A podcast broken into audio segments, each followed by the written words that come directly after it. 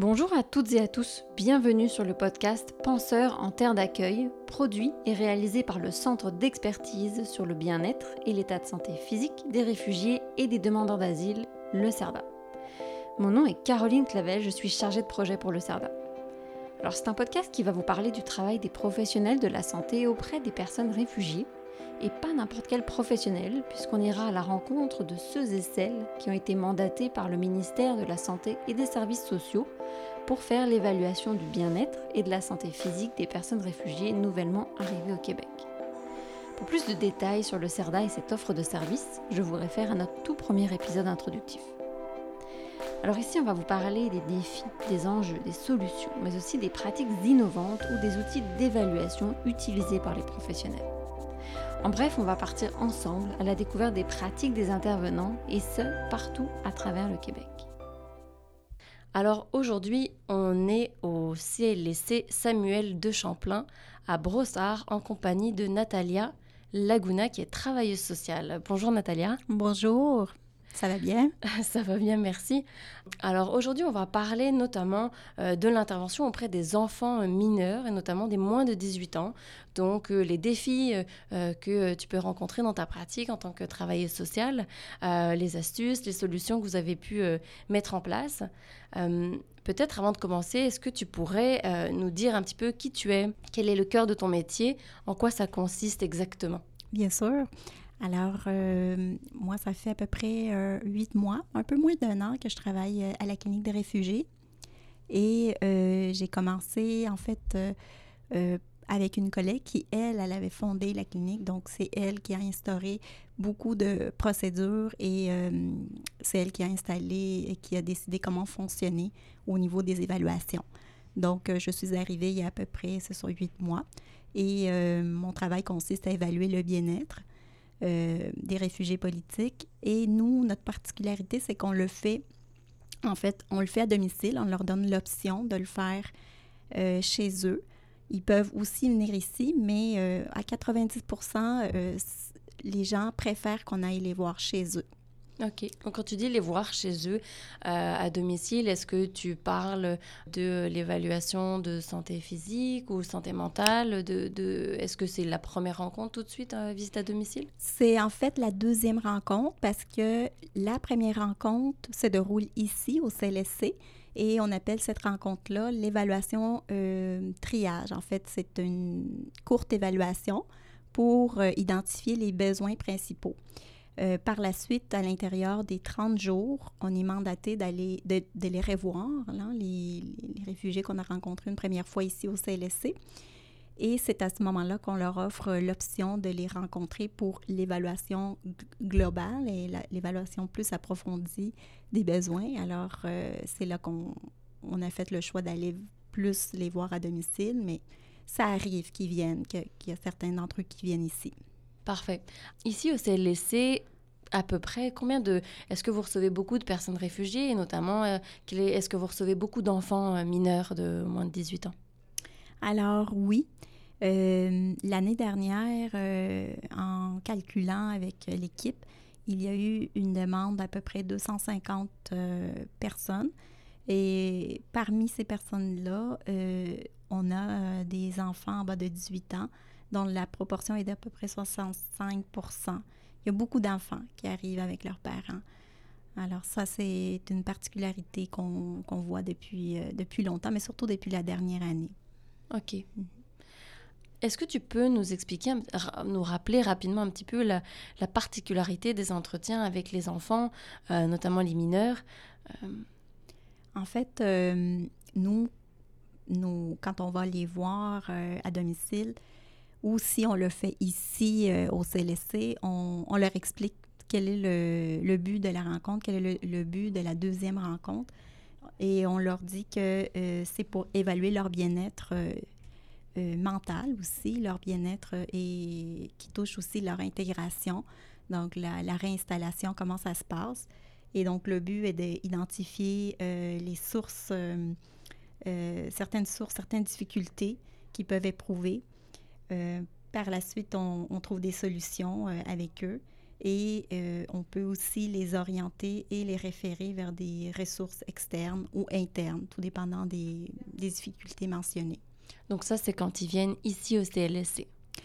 En fait, euh, on leur explique tout ça la première fois, puis on, on, leur explique ça aussi lors de la deuxième rencontre, juste pour clarifier euh, pourquoi le, le, but de, l'entretien, c'est quoi la raison principale?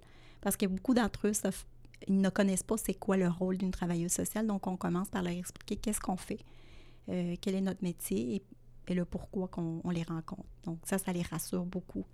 D'accord. Donc, la première étape, euh, peut-être, de l'entretien, c'est vraiment les rassurer, mm -hmm. expliquer un petit peu euh, à quoi ça va servir, euh, la rencontre, et puis qui tu es et quel est ton métier. J'imagine que ça doit faire peur, peut-être, parfois, pour les personnes qui, qui, qui, arrivent et qui ne connaissent ni le système de santé, ni ni comment ça fonctionne. Mm -hmm, parce qu'ils ont tellement euh, euh, rencontré de, de, personnes dans les autres pays. Euh, ils ont tellement vécu euh, de la peur, si on veut, puis ont été souvent poursuivis, harcelés. Ils ne savent pas à qui se confier. Donc, ils n'ont pas l'habitude. Hein, c'est des, des, gens qui, souvent, vont se confier à la famille, puis euh, c'est la famille qui répond à, certains besoins. Alors, il n'y a pas vraiment, le, il a pas vraiment des programmes comme nous, nous avons ici. Donc, ils ne sont pas habitués à raconter leur vie aux étrangers.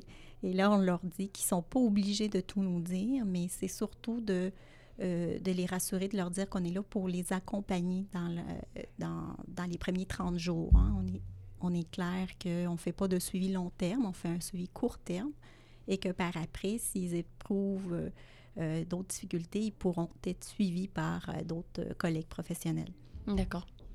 Est-ce qu'il y a des spécificités aux entretiens avec les enfants mineurs, donc les moins de 18 ans? C'est sûr qu'au niveau des rencontres, on, on souhaite euh, parler à chacun des membres, mais notre défi ici, c'est que euh, quand on va euh, les rencontrer la deuxième fois, euh, même si on leur dit que c'est on leur dit que c'est un entretien individuel, les familles vont souvent rester ensemble. Euh, on leur dit que c'est préférable de rencontrer les parents en premier, puis par la suite les enfants. Donc, on clarifie que c'est vraiment un parent à la fois. Mais euh, on ne peut pas être trop sévère avec cette, euh, cette procédure parce qu'on sait que ces gens-là ont été habitués dans les dernières années à être toujours ensemble pour leur protection, pour se protéger des menaces externes. Donc, on veut leur faire sentir qu'on n'est pas là pour les, euh, les diriger, les juger. Alors, on leur propose, on leur dit que de préférence, c'est mieux que les enfants n'entendent pas ce que les parents vont dire parce qu'il peut avoir des sujets plus, plus particuliers. Et euh, ça arrive que les parents vont, nous parler euh, dans, le salon de leur, de leur appartement, puis que les enfants vont, vont prendre du temps à, se, à, comprendre la, consigne de, de, quitter les lieux. Donc, on va parfois, on va répéter, on va dire, ben là, c'est le moment de parler à maman. Euh, Est-ce que tu peux peut-être aller dans la dans l'autre pièce? Mais c'est sûr qu'on on comprend que les, les, lieux sont pas très grands. Hein. Souvent, ils sont dans un petit appartement qui a juste une chambre fermée. Et c'est là le, gros, euh, le, gros défi de pouvoir avoir un peu d'espace à nous pendant l'entrevue. Pour les enfants, c'est la même chose. Donc, euh, quand c'est des enfants euh, qui ont 14-15 ans, on, souhaite leur parler directement sans que les parents soient toujours pressants. Et à ce moment-là, ben ça nous arrive de leur demander aux parents de quitter la, pièce quand, quand on veut aborder des choses plus euh, particulières. Puis à ce moment-là, on leur explique que, que ça fait partie de l'évaluation. Est-ce que, euh, parce que justement, ça c'est quand même, euh, c'est quand même particulier. Euh, J'imagine que ça doit être en tout cas assez spécial pour eux. Moi, je me souviens, on avait fait un, webinaire avec Amélie Bombardier du Prida. Mhm. C'était un webinaire sur l'évaluation du fonctionnement social des personnes réfugiées, des demandeurs d'asile. Et on a eu un commentaire qui nous disait, ben, alors je vais le lire, qui disait, pour certains, la famille est un élément constituant de leur individualité, donc non dissociable de leur vécu. Nos pratiques de confidentialité font en sorte de confronter la nature même de l'individu à sa culture d'origine. Être accompagné, pour les mineurs ou pour les majeurs, demeure un droit à eux de choisir. Euh, est-ce que toi, tu as déjà été euh, euh, confronté à des situations, des, situations où peut-être la famille refusait, ou peut-être ça peut être mal pris, ou des situations où tu devais négocier peut-être un petit peu au niveau de ces enjeux-là En fait, comment ça se passe? Oui, j'ai été confrontée à, une rencontre où on sentait que l'adolescent en question avait des difficultés euh, au niveau de, sa santé mentale. Il, vivait beaucoup d'anxiété. Euh, il avait été vu par euh, les membres de l'équipe médicale ailleurs qu'au CLSC.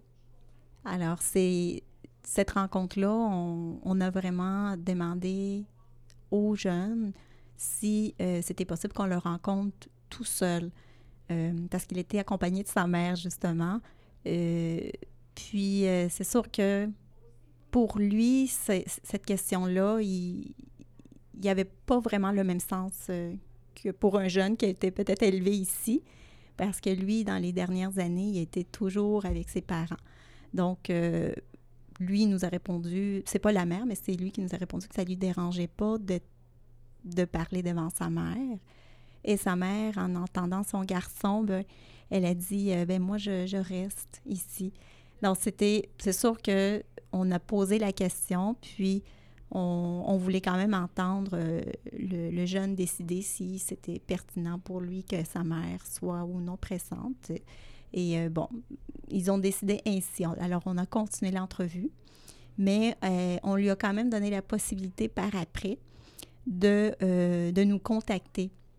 On lui laisse une porte ouverte, même si on ne fait pas du suivi à long terme, on lui a laissé la porte ouverte pour lui dire si jamais euh, tu continues à ressentir ces malaises-là, si jamais ça continue à te déranger dans ton euh, vécu quotidien, bah, alors on est là, on est disponible pour qu'on puisse se rencontrer de nouveau. Et euh, bon, on a laissé nos coordonnées, évidemment. Mm. Mais c'est sûr que ça peut, ça peut parfois peut-être froisser certains parents, mais on le demande. On le demande quand même. Puis c'est là qu'on voit qu'est-ce qui, qu'est-ce qui est le mieux pour eux, mais sans trop insister non plus. On, les laisse quand même choisir.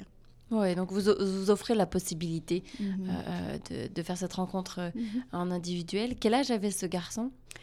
Il avait 15 ans. 15 ans, donc euh, normalement, c'est considéré comme, ici au Québec, comme une personne qui peut justement avoir un entretien avec un, professionnel de santé seul. Hein, euh, donc, euh, euh, dans ce cas-là, c'est arrivé comme ça. Dans d'autres cas où on sent que les parents veulent rester sur place, c'est déjà arrivé que notre réaction, ben, ma réaction, c'est vraiment d'utiliser certaines stratégies pour, pour leur dire que c'est... On va parler des éléments un peu plus qui, qui, sont liés à la santé féminine ou masculine du, du client, tout dépendant. Et on leur demande euh, s'ils peuvent quitter les lieux. Puis, j'ai jamais eu de parent qui s'est montré euh, fermé catégoriquement. Ils nous regardent avec un regard comme si euh, c'était comme OK, c'est pas, c'est pas quelque chose qu'ils se sont fait demander souvent, mais, mais ça, ça, passe bien. Je sens que ça passe bien parce qu'on nomme justement que c'est je vais poser des questions plus euh, euh, intimes. Hein. Et là, à ce moment-là, le père s'élève, puis euh, parfois la maman reste ou parfois la maman aussi peut s'élever. Ok, donc tu disais, c'est mm-hmm. ça que il y a certains parents qui vont avoir quelques un petit regard curieux, en tout cas mm-hmm. par rapport à ça, mais tu n'as jamais eu d'opposition par rapport au fait de voir un enfant seul. Non, non. par contre, si je vois que l'enfant est, est vraiment euh, correct, puis se sent bien de discuter. je ne vais pas réinsister avec la question pour que le parent quitte.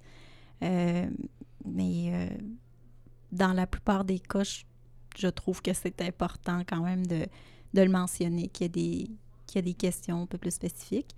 Mais c'est c'est bien reçu. on n'a jamais eu euh, de, de re-questionnement par mhm. rapport à ça. Donc, euh, en général, ça passe. D'accord. Hmm. Euh, tout à l'heure, tu mentionnais qu'au Québec, à 15 ans, on considérait que c'était un âge où on pouvait être vu individuellement. Est-ce que tu peux juste nous rappeler rapidement quels sont les âges où on ne peut pas voir l'enfant seul et l'âge où... À partir, normalement, de 14 ans au Québec, l'enfant est considéré comme euh, légalement une personne, euh, on pourrait dire, euh, il, y a, à peu près les mêmes droits qu'un adulte au niveau de la confidentialité. C'est sûr que c'est pas considéré comme un majeur, mais il est considéré comme ayant des droits de, de rencontrer les, les, professionnels de la santé seuls, que ce soit les infirmières, les travailleurs sociaux ou autres professionnels de la santé. Donc, à partir de 14 ans, euh, ils ont le, la possibilité, le droit euh, de, de, rencontrer les, les personnes D'accord. Mhm. Euh, si on rentre maintenant dans l'entretien directement avec les enfants, quels sont les défis ou les enjeux que tu rencontres dans ta pratique parfois auprès d'enfants réfugiés? je te dirais que c'est arrivé que pendant la, la rencontre, il y a des jeunes enfants, euh, des, très jeunes enfants. Alors, euh, quand un enfant fait une crise euh, et que le, papa ou la maman sont obligés d'arrêter la conversation, c'est sûr qu'on on attend, puis on, leur donne toute cette possibilité-là de se sentir confortable par rapport à, à la situation, on, normalise, hein, on normalise tout, tout ce qui arrive parce qu'on est des inconnus pour l'enfant. Donc ça, ça peut peut-être couper le, dialogue un peu, puis il faut reprendre là où on s'était laissé. Puis parfois, c'est un moment où la personne, la mère ou le père était en train de parler euh, d'un moment très, très important et qu'il était émotif, bien là, ça coupe un peu cette, cette euh, émotion-là, si on veut. Mais après, on, essaie de reprendre là où on a arrêté. Ça peut arriver, ça. Mhm. Donc, euh, c'est plus demandant. Des fois, on, on, peut apporter des, dessins, on peut apporter des crayons à colorier, on essaye d'apporter des petites choses pour que l'enfant puisse euh, se distraire. Mais c'est, on comprend, puis on leur dit, on, est chez vous, c'est vous le parent, c'est vous qui connaissez votre enfant. Puis euh, c'est normal s'il réagit comme ça parce qu'il n'est pas habitué à voir des personnes. En plus, on ne parle pas leur langue. On a un interprète aussi. Ça, c'est un autre défi, c'est qu'on ne leur parle pas directement. Alors, à ce, niveau-là, c'est sûr que les enfants sont un peu euh, euh, dérangés, si on veut, dans leur routine. Est-ce que vous avez des interprètes euh, systématiquement avec vous? Toujours. Interprètes professionnels, j'imagine? Oui, oui, le CLC engage des interprètes qui travaillent pour la Maison internationale, qui est un organisme communautaire qui accueille justement les personnes réfugiées, que ce soit les, les personnes étatiques ou euh, les parrainés privés. D'accord. Donc en fait, euh, parmi les défis, donc euh, le, fait que ce soit en fait tout simplement un enfant mhm. qui puisse et qui parle à un inconnu, donc qui puisse avoir peut-être peur parfois ou qui puisse faire quelques crises. Est-ce qu'il y a d'autres défis que tu rencontres avec les enfants réfugiés, plus spécifiquement dans l'entretien? Euh, c'est sûr que il y a des cas où les, il y a des enfants qui ont un certain euh, retard de développement. Et euh, là, c'est sûr qu'on passe beaucoup de temps à, poser des questions aux parents quand on ne peut pas communiquer directement avec l'enfant parce qu'il ne peut pas s'exprimer clairement. C'est arrivé justement il y a une semaine, j'ai rencontré une famille, puis l'enfant il a, elle a 14 ans, puis elle ne pouvait pas s'exprimer euh, par elle-même. Donc, euh, c'est sûr qu'il faut passer par les parents, poser les questions aux parents. C'est, euh, on se fie à, tout ce que le parent nous dit. Donc, c'est sûr que c'est, quand même un défi parce que l'enfant est là, est pressante, mais elle ne peut pas vraiment s'exprimer à cause du retard. Donc, ça peut, ça arrive pas souvent, mais ça peut, ça peut être hmm. euh, des, contextes où l'enfant est là, puis elle participe pas vraiment à la, à, la rencontre, si on veut. OK. Est-ce que tout à l'heure, on, avait le retour d'un intervenant qui nous avait dit euh, euh, euh, donc qu'au niveau des familles, parfois la confidentialité pouvait être un enjeu aussi culturel. Est-ce que il y a quelque chose Est-ce que est-ce que tu as déjà rencontré des enjeux culturels au niveau des entretiens avec les enfants? En fait, je pense qu'on on en rencontre à chaque fois qu'on les voit. Puis je pense que l'enjeu culturel, c'est en partant, c'est le, fait que c'est des, grandes familles, c'est des, des, familles qui ont vécu souvent en communauté, euh, qui ont un bagage euh, familial avec la famille élargie, qui ont demeuré euh, avec des oncles, des tantes, soit des grands-parents. Donc, à ce niveau-là, c'est des familles qui ont été habituées à être toujours en fusion, peut-être, si c'est le mot que je peux utiliser, surtout dans des contexte euh, problématique de société où euh, il y a eu de la persécution, il y a eu des menaces. Donc, c'est des familles qui se sont vraiment unies, puis que les liens sont tellement euh, forts que c'est, c'est sûr, c'est, ça a un impact là, quand ils arrivent ici, puis qu'on leur explique que on, va, on va les rencontrer, puis il faut poser des questions, puis de préférence, on, voudrait rencontrer les, parents c'est un défi euh, en soi-même de, leur expliquer qu'ici, on, peut fonctionner euh, chacun pour soi.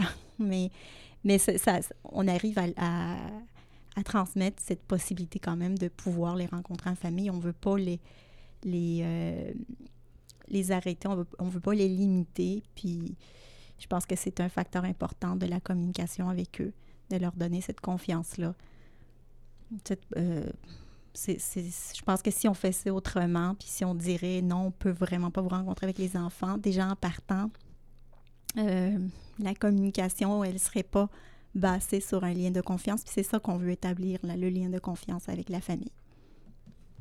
Je trouve ça vraiment intéressant, donc ce que tu dis, donc ce que, ce que tu nous dis, c'est en fait des familles qui arrivent extrêmement unies, qui arrivent peut-être aussi avec une, une, vision de la famille qui est différente euh, de la vision de la famille ici au Québec, donc une vision parfois plus euh, euh, collective avec un vrai projet familial, alors que peut-être ici au Québec, on, on, a une vision, on pense l'individu et, et, et, et, une notion d'individu peut-être plus forte que dans certaines, certaines cultures, et tu le mentionnais peut-être encore plus par rapport au vécu aussi de migration forcée.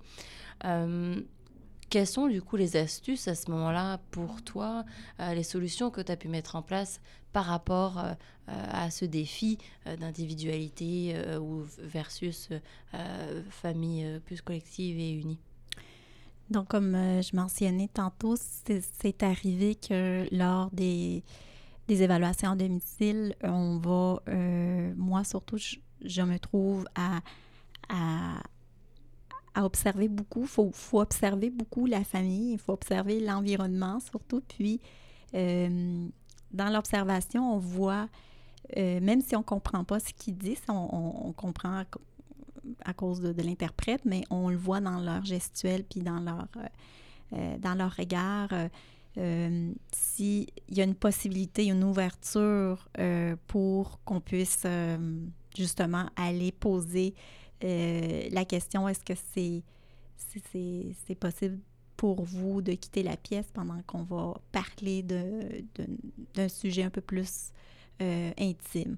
Donc, c'est sûr que si on voit, puis on, pendant la, euh, l'entrevue, on arrive à des questions plus particulières par rapport à la santé mentale et qu'au départ, pendant tout le début de l'entrevue, on entend que c'est c'est des familles qui ont, qui ont subi énormément de, de d'harcèlement et qu'ils étaient tous ensemble pour, pour éviter de, de, de ben là, on, va s'adapter à ça aussi. On, on, va leur proposer, est-ce que c'est possible? Je vais poser des questions qui vont toucher plus la santé de votre enfant, puis la santé féminine ou la santé plus par rapport aux garçons. Est-ce que c'est possible? Je, leur, je la pose la question directement, puis je leur propose de retourner quand je vais avoir terminé ce sujet-là dès qu'il est plus délicat. Puis, comme j'ai mentionné, si ça passe bien, au lieu de, de, dire aux parents de quitter tout le long de l'entrevue, on voit un peu... puis si on voit des parents qui, ont vécu des situations moins, euh, euh, moins traumatisantes, je pense que c'est ça nous donne aussi d'emblée la possibilité de leur proposer est-ce que c'est possible que je pose les questions à l'enfant directement, puis que vous reveniez après. Donc, ça va dépendre. Ça, c'est une stratégie que j'utilise moi. D'accord. Donc en fait, euh, ce que tu nous expliques, c'est euh, la transparence aussi par mhm. rapport aux, parents et puis euh, ben, leur offrir la possibilité évidemment d'accepter de, ou non et puis pas forcément faire tout l'entretien confidentiel, mais peut-être faire simplement une partie exact. en lien avec la santé, tu disais, féminine mhm. ou masculine. Exact.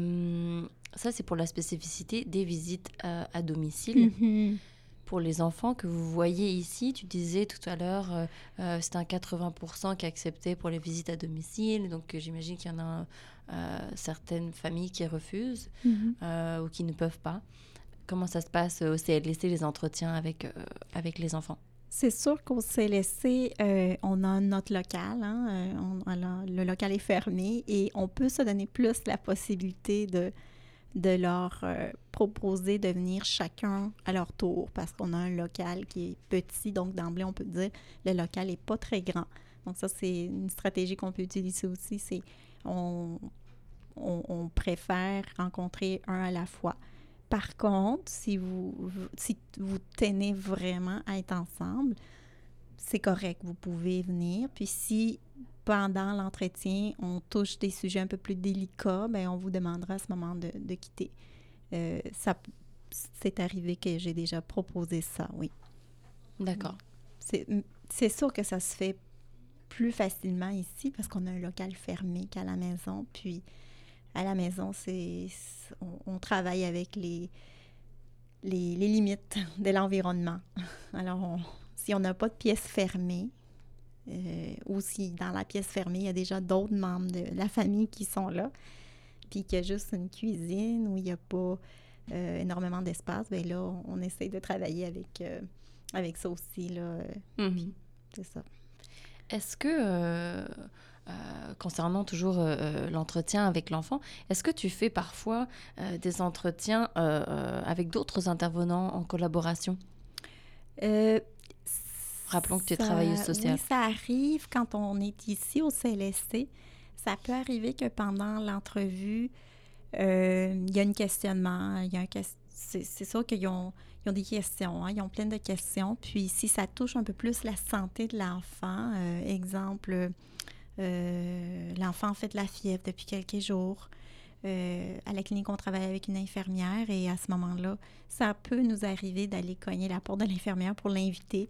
Euh, à nous rejoindre, puis, puis qu'elle puisse venir euh, expliquer aux parents quel serait le, motif, puis euh, qu'elle pourrait faire une mini, mini, mini rencontre pour voir qu'est-ce qui pourrait être la cause, puis rassurer le parent, leur donner les moyens de, de, de, s'adapter à, à, la maladie peut-être temporaire si l'enfant a une grippe ou quoi que ce soit, avant de rencontrer le, le médecin une autre journée. D'accord. Donc c'est uniquement en cas de, de besoins spécifiques euh, santé physique? Oui, c'est ça, parce que normalement, on fait les rencontres euh, individuelles. On, ne les fait pas euh, ensemble avec l'infirmière. D'accord. Donc c'est toi, toi seul avec l'interprète qui va à la rencontre des familles pour la plupart à la maison pour, pour une petite partie ici. Exact. Parfait. Concernant l'entretien, est-ce que tu as une manière de structurer? Est-ce que tu as une façon euh, ou des questions types que tu poses pendant l'entretien? Si oui, euh, est-ce qu'il y a un ordre spécifique? Euh, Quelque chose que tu pourrais peut-être partager avec d'autres intervenants qui font aussi des évaluations auprès des enfants? C'est sûr qu'on on va utiliser notre évaluation du bien-être qui est composée de plusieurs parties. Donc, on a, on essaie de d'identifier euh, le client en, première partie leur histoire migratoire. Alors, identifier le client, c'est quoi exactement? Euh, en fait, on, va, on, a déjà des informations à propos de lui. On fait juste euh, clarifier si on a les bonnes informations, par exemple euh, l'âge, l'état civil, leur statut, la langue parlée. C'est sûr que ça, on l'a déjà posé au tout départ. Cependant, ça peut arriver que, euh, bon, on, pose, si, pas, si ça n'a pas été clair lors de la première rencontre, on peut arriver à, à, leur poser cette partie-là, euh, euh, ces éléments-là. Par la suite, on passe à l'histoire migratoire. et dans le fond, on essaie de voir quel est leur pays d'origine, même si on le sait déjà. des fois, lors de, de la première entrevue, il y a eu peut-être une confusion par rapport au, lieu de naissance, euh, parce qu'il y a des gens qui ont, sont nés, les parents sont nés dans un pays, puis les enfants sont nés dans le, mm. dans le pays euh, euh, transitoire. Donc, c'est ça, c'est de clarifier un petit peu plus par rapport à, à quel endroit ils ont, ils ont passé plus de temps. Et euh, donc, euh, ensuite, c'est la demande de service. On clarifie qu'est-ce qui, qu'est-ce qui peut euh, les aider. Hein. On, clarifie le motif de la rencontre. Et c'est là, lors de la demande de service, qu'on leur explique un peu le rôle, notre rôle, puis quel est le but de, des évaluations puis des rencontres. par la suite, on, on veut savoir quelle est leur situation actuelle. Et donc, en nommant cette partie-là, ils vont souvent, dans la plupart du temps, ils vont nommer quelles sont les difficultés. Alors, ça, mhm. c'est vraiment ça. Est-ce que tu as des exemples de, questions? Euh, en fait, euh, situation actuelle, on leur demande euh, quelles sont les, difficultés que vous vivez en ce moment? On la pose directement. Depuis votre arrivée, qu'est-ce que qu'est-ce qui fait que qui comment vous vous sentez est-ce que vous vous sentez affecté? De quelle façon? Est-ce que pour vous le départ de tel pays a été vécu d'une façon euh, positive? Euh, est-ce que les enfants étaient d'accord avec cette décision-là quand les enfants sont évidemment âgés de 14 ans et plus? Puis on leur pose aussi aux enfants, est-ce que tu étais d'accord avec le, projet migratoire de venir ici? qu'est-ce que, comment tu t'es senti au moment du départ? quelles ont été tes réactions? Parce que ça, ça, va beaucoup nous guider aussi par rapport à ce qu'ils ressentent. S'il y a une difficulté d'adaptation quelconque, ça nous permet de voir dans quel état ils sont partis. Et euh, par la suite, c'est ça, identifier euh, les besoins. Est-ce que toi, euh, par exemple, pour un, enfant de, 14 ans, 15 ans, toi, dans ta vision d'adolescent, de, on mentionne qu'ils vivent une période qui est quand même pleine de défis. Est-ce que toi, tu trouves que c'est plus difficile depuis que tu es arrivé? Euh, par rapport à, l'adolescence que tu as vécue dans, dans, les deux dernières années dans, dans, ton pays transitoire, dans le pays transitoire où tu as été. Donc, euh, c'est des questions qui vont nous aider à identifier s'il y a oui ou non une source de, de problème, une difficulté quelconque. D'accord. Par après, on, on, y va un peu plus dans le, dans, dans le détail, euh, mm-hmm. si on veut. Et c'est ça, on va, on va, essayer de voir aussi euh, leur histoire personnelle. On va essayer de voir euh, qu'est-ce, qu'est-ce que la personne a vécu comme histoire familiale. Et c'est là qu'on on va voir que c'est une famille qui a vécu la plupart euh, du temps ensemble dans un même endroit avec les grands-parents ou avec les oncles, les tantes. C'est là que ça nous, ça nous guide aussi par rapport à leur culture, à leur bagage culturel par, euh, par rapport à leurs croyances et tout. Donc, toutes ces questions-là rentrent dans cette partie-là de l'histoire familiale et, et euh, personnelle. Quand tu dis euh, croyances, est-ce que vous posez des questions par rapport à quel genre de questions vous posez? on peut leur dire quelles étaient leurs, vos habitudes par rapport à les habitudes par rapport à ce que vous, vous, vous pratiquez comme religion. Est-ce, qu'il y avait, est-ce que vous étiez pratiquant? Euh, ça peut nous guider aussi par rapport aux ressources qui, sont existantes euh, dans le territoire. Donc, euh, s'il y en a qui nous disent oui, on pratiquait beaucoup, on allait à chaque semaine à, la messe parce qu'on on était catholique ou si on, on était musulman, ben alors à ce moment-là, on peut les guider, on peut leur dire il y a des endroits de culte ici à tel endroit. Donc ça peut ça peut être intéressant pour eux d'apprendre où sont ces endroits-là pour pour faire euh, la pratique euh, de leur religion. Donc, euh, c'est très important pour nous de, de, savoir qu'est-ce que, à quoi ils, à quoi ils, se rattachent, hein? qu'est-ce qui fait qu'ils qui leur donne l'espoir justement de, de, continuer dans ce projet-là. Alors, Donc, si, si, je comprends bien, c'est à la fois pour un peu comprendre euh, euh, ce qui est important pour la famille, euh, que ce soit au niveau de la culture, des croyances, des valeurs, etc. et puis en même temps aussi peut-être pour mieux les guider dans leur établissement ici au Québec et peut-être mieux les guider ne serait-ce que dans leur quartier, si je comprends bien. Exactement, exactement. Juste les situer par rapport à où est-ce qu'ils sont, puis où ils pourraient aller rencontrer des gens de leur communauté, euh, les ressauter en hein, quelque part avec les, les gens qui, qui, sont déjà ici depuis quelque temps et qui pourraient les guider. Parce que le but, c'est de les amener à, à devenir euh, autonomes avec le plus de ressources possibles autour d'eux. D'accord. Donc, une fois que vous avez abordé cette, euh, cette partie-là, l'histoire familiale, est-ce qu'il est qu'il y a une autre partie ensuite? On continue. C'est une longue évaluation. Normalement, c'est assez approfondi parce qu'on veut savoir, c'est vraiment cette histoire-là, puis tout leur vécu qui va nous aider à identifier les besoins. Donc, euh, on passe à la, partie habitude de vie par rapport, euh, depuis leur arrivée, qu'est-ce qui a changé, qu'est-ce qui, qu'est-ce qui va, euh, comment ils s'adaptent à à leur quotidien. Donc, au niveau du sommeil, ça peut nous indiquer euh, est-ce que ça dort bien, est-ce que j'ai des cauchemars, est-ce qu'on la, on la pose cette question. Avez-vous des cauchemars? Avez-vous euh, de l'insomnie? Est-ce que ça va bien? Est-ce que vous dormez 8 heures par jour? Vous dormez 3 heures par nuit? Est-ce que c'est une maman qui a justement un bébé qui se réveille aux 2 heures puis que le, jour, euh, elle dit ben, Moi, je suis fatiguée puis j'ai pas assez de, de, mémoire pour retenir tout ce, tout ce que je dois apprendre euh, par rapport à la francisation, tu sais. Donc, ça nous permet de voir dans quel état ils se retrouvent euh, au niveau de leurs habitudes de vie, l'alimentation. On la pose aussi à cette partie-là. Est-ce qu'ils mangent? Est-ce qu'ils ont réussi à trouver des, euh, des endroits où ils peuvent retrouver leurs ingrédients? Alors, ça nous permet aussi de les guider parce qu'on sait où se trouvent ces endroits-là. Alors, on peut leur dire, bon, mais il y a tel endroit qui vend des, des, produits qui mm-hmm. sont étrangers. Donc, c'est, ça peut aider à les, à les ressourcer à ce niveau-là. Euh, puis après ça, c'est sûr qu'on y va plus au niveau de la santé, la partie santé euh, mentale. Euh, santé physique, c'est sûr que on la pose, mais il faut dire qu'ils ont déjà, ou ils vont rencontrer, ou ils ont déjà rencontré au triage mm-hmm. l'infirmière. Donc à ce niveau-là, on ne va pas approfondir, mais on veut juste s'assurer qu'il n'y a pas de nouveaux éléments au niveau de la santé physique, parce que ça a déjà été mentionné avant, mais on peut quand même euh, survoler. Et, là, à ce moment-là, c'est notre, partie euh, importante, la santé mentale.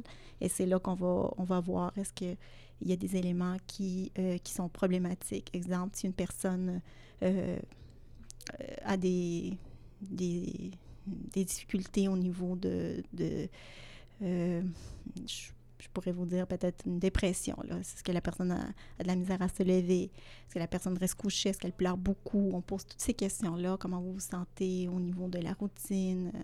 Euh, est-ce qu'il y a des moments que vous vous sentez envahi par la tristesse? Racontez-moi si ça vous empêche de fonctionner. on veut tout euh, euh, approfondir ces questions-là pour avoir une idée de comment il s'habitue avec, avec ces éléments-là émotifs. Mm. Alors, pour les enfants, euh, euh, pour les enfants, les adolescents, les moins de 14 ans, comment est-ce que... Parce que c'est pas un sujet facile à aborder, la santé mentale, euh, dépendamment en, plus des représentations qu'on peut en avoir. Mm-hmm. Comment est-ce que tu abordes généralement cette partie-là qui peut être un petit peu plus sensible avec les enfants, les adolescents? C'est sûr qu'avec des enfants bas de, de 13, 12 ans, ça va être avec des questions simples, comme on posait à des, enfants, euh, n'importe quel enfant. Comment, comment est-ce que tu te sens? Est-ce que l'école a commencé? Est-ce que tu aimes ça l'école? Est-ce que euh, tu te fais des amis? Sinon, est-ce que tu, trouves ça difficile par rapport euh, au fait que les amis sont plus là? T'avais-tu des amis avant? C'est pour ça que c'est important de y aller étape par étape parce que quand ils vont nous parler de leur histoire personnelle et familiale, c'est là qu'on va se rencontrer que lui, il avait beaucoup d'amis, il avait un grand réseau à l'école là-bas, puis qu'ici, ben, euh, il trouve ça plus difficile parce qu'il n'y a pas d'amis. je te dirais que c'est rare que ça arrive que les enfants sont, dans, la, dans un sentiment de,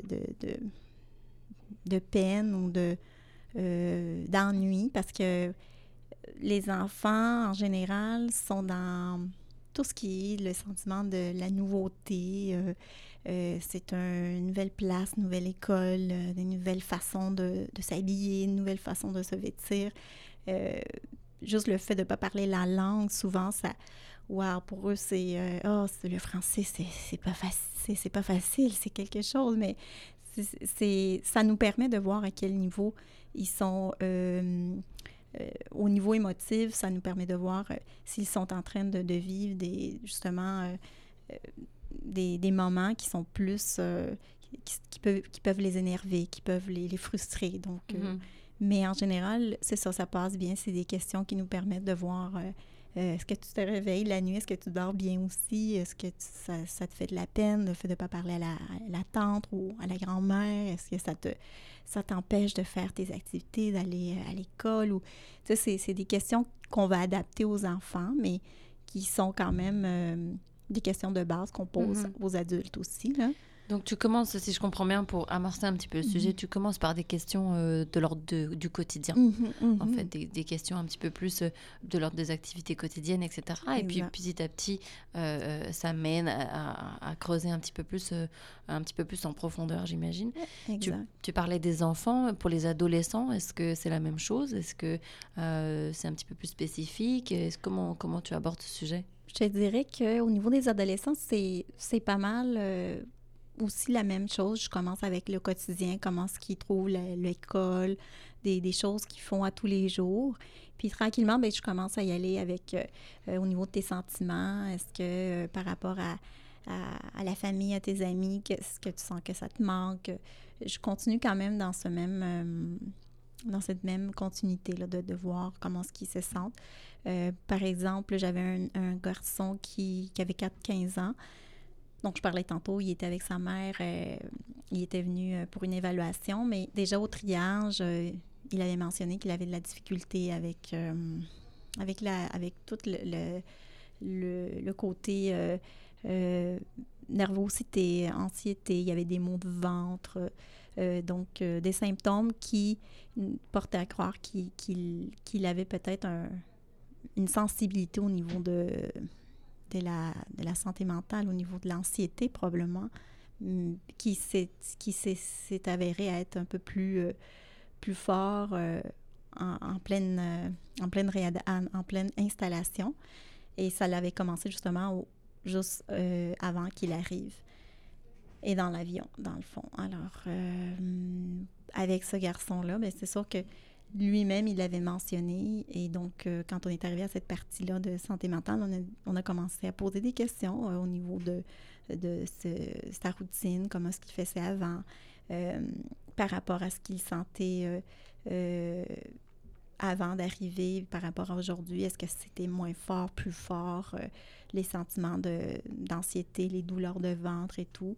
Puis, puis on a mentionné, est-ce que c'est ça pourrait être une dépression aussi, le, fait que euh, on, a tout essayé de, faire un, petit dépistage, si ça pourrait être une dépression aussi ou mais c'est sûr que c'est large. L'évaluation, ils vont te mentionner tellement de symptômes que on, on essaye de voir euh, quel est le, point sensible. Est-ce que c'est vraiment le projet migratoire qui a réveillé ça ou que c'était déjà là avant?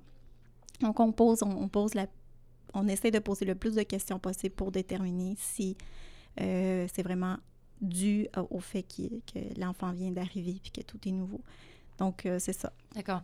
Donc, euh, à nouveau, la même stratégie, commencer par des choses peut-être plus quotidiennes, comment ça se passe au quotidien, etc. Mhm. Et puis ensuite, euh, si je comprends bien, c'est aussi voir ce qui était déjà présent avant, mhm. ce qui est peut-être plus lié à la migration, à la migration, le, le, le, parcours de, de la personne, mhm. de l'enfant réfugié. Encore une fois, euh, est-ce que tu as déjà rencontré, euh, été confronté à, des défis par rapport à ce sujet de la santé mentale? Notamment, j'imagine que tu as peut-être déjà rencontré des enfants qui avaient potentiellement vécu certains traumas. Comment, comment est-ce que tu, tu as pu voir ça ou en entretien Comment ça s'est passé? En fait, euh, je te dirais que c'est ça m'est pas encore arrivé à moi personnellement, mais je pense que ce que j'ai entendu parler de ma collègue, c'est euh, ça peut arriver que bon que l'enfant euh, ait des, difficultés comme à, s'exprimer, à nommer les choses comme elles, étaient. puis quand on soupçonne qu'il y, a quoi que ce soit qui, qui, peut, qui peut toucher justement le que ce soit une agression sexuelle ou quelque chose de plus difficile, mais qu'on sent que l'enfant ne peut pas le, mentionner, bien à ce moment-là, on trouve intéressant justement de, garder contact puis de proposer à, euh, à la famille d'avoir un suivi. Personnellement, ça m'est pas, pas encore euh, arrivé. Euh, je pense que c'est ce que je. Là. Si ça m'arrivait, si j'observe que l'enfant a la difficulté à, à aborder certaines thèmes, euh, certaines questions, mais je proposerai une deuxième rencontre. Euh, même si on ne fait pas du long terme, ben, au moins une deuxième rencontre, ça peut, ça pourrait nous, nous pister, là.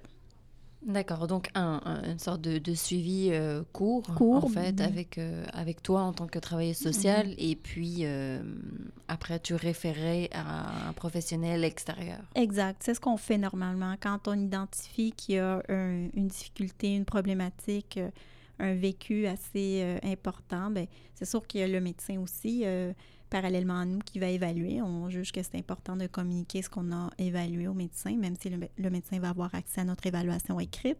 On trouve quand même pertinent de, le contacter directement. Puis on en parle avec notre infirmière aussi. Si on soupçonne qu'il y a eu euh, agression ou des éléments un peu plus qui touchent le, le, la santé physique et mentale antérieure, même, même avant l'arrivée. Donc, à ce moment-là, c'est, c'est ça. On, on essaie de, de, voir en équipe là, vers quelles ressources euh, il serait pertinent de, de référer ce, ce patient-là, la patiente. Exact. Hmm. D'accord. Euh, est-ce qu'on parle nécessairement, nécessairement pardon, d'enfants avec des familles ou est-ce qu'on peut parfois parler de mineurs non accompagnés? Euh, jusqu'à maintenant, j'ai, j'ai toujours euh, rencontrer des mineurs avec euh, leur famille. Que ça, même, euh, non, c'est ça, c'est toujours soit le père, soit la mère, soit les deux. Mais souvent, ils sont, sont tous en, accompagnés. Ça m'est pas encore arrivé que j'ai rencontré un enfant. Je ne sais pas si ma collègue a mm-hmm. déjà eu cette, cette situation-là, mais moi, je n'ai pas encore rencontré d'enfants seuls. non, c'est souvent en famille. Ouais. Parfait. Pour terminer ce, podcast, est-ce que tu aurais des conseils pour de nouveaux intervenants, par exemple, qui débuteraient dans leur pratique? On a Tu as décrit tout à l'heure ton, euh, ta trame d'entretien. Euh, euh, est-ce que tu aurais des conseils pour des nouveaux intervenants qui travailleraient avec des enfants, qui vont faire des rencontres avec des enfants? Moi, je dirais de, de vraiment observer beaucoup la dynamique familiale. Euh, c'est sûr que la première rencontre euh, d'évaluation triage, ça nous permet déjà de voir un peu euh, qui, qui est mm. celui ou celle qui gère un peu le, le, noyau familial. Alors, ça nous donne une bonne idée, mais c'est sûr que on ne se fie pas à la, première rencontre, mais ça peut nous donner déjà des, des indices. Et par après, lorsqu'on s'en va les voir à domicile, si on le fait avec la même famille, je ne sais pas, dans le cas de certains CLSC, il y a peut-être plus qu'une travailleuse sociale, donc des fois, on peut, on peut être deux travailleuses mm-hmm. sociales. De préférence, on essaie de rencontrer la première, la, famille avec la même intervenante hmm, euh, pour garder justement le lien de confiance. Mais dans les cas où ça ne se fait pas, je dirais que ça serait important que quand la personne est à domicile ou si ça se fait au CLSC, d'encore là recréer un climat de confiance, de donner la chance aux, parents de, de justement euh, choisir. On, leur donne. Je pense que quand on leur dit qui veut passer en premier, cette stratégie-là fonctionne très souvent. Qui veut passer en premier, maman, papa ou euh, si on a des enfants de 14 ans et plus, ben, ou les enfants, ben, mm-hmm. déjà là, on voit leur réponse. Et, euh, et là, c'est ça, ça nous aide à, à, continuer ou à, poursuivre l'entretien. Parfait. Merci beaucoup, Natalia, pour euh, ton temps et pour tous tes, précieux conseils. Est-ce qu'il y a d'autres choses que tu voudrais ajouter euh, par rapport à, l'intervention et, aux entretiens avec les enfants mineurs? Euh, écoute, ça me fait plaisir de, de vous avoir donné cette information-là. Non, ben, la seule chose, c'est de rester à l'écoute et de beaucoup observer. Ça, c'est, je pense, primordial pour tout intervenant. Et de, de se mettre euh, en tête que les, les, personnes qui arrivent, ben, ils arrivent dans un contexte non volontaire, justement, et que déjà en partant, c'est très difficile pour eux de se réinstaller et de, de faire confiance à des personnes qu'ils n'ont jamais vues. Donc, de, de, toujours mettre sur place des éléments qui vont pouvoir nous permettre d'établir la base, la base de la confiance avec eux. D'accord. Merci beaucoup, euh, Natalia. Pour rappel, on était au CLSC Samuel de Champlain et on se retrouvera au prochain épisode du, du, des podcasts du CERDA. Bonne journée, au revoir. Merci. Merci à toutes et à tous d'avoir écouté cet épisode. Penseur en terre d'accueil est un podcast produit et réalisé par nous, le CERDA, le Centre d'expertise sur le bien-être et l'état de santé physique des réfugiés et des demandeurs d'asile. Pour retrouver notre podcast, en savoir plus sur le CERDA ou découvrir l'ensemble des outils que nous développons, rendez-vous sur notre site www.cerda.info ou sur notre page Facebook CERDA QC. Enfin, si vous avez des questions, des suggestions ou des commentaires concernant ce que vous venez d'entendre, n'hésitez pas à nous écrire à l'adresse courriel qui se trouve dans le descriptif de chaque épisode. Merci.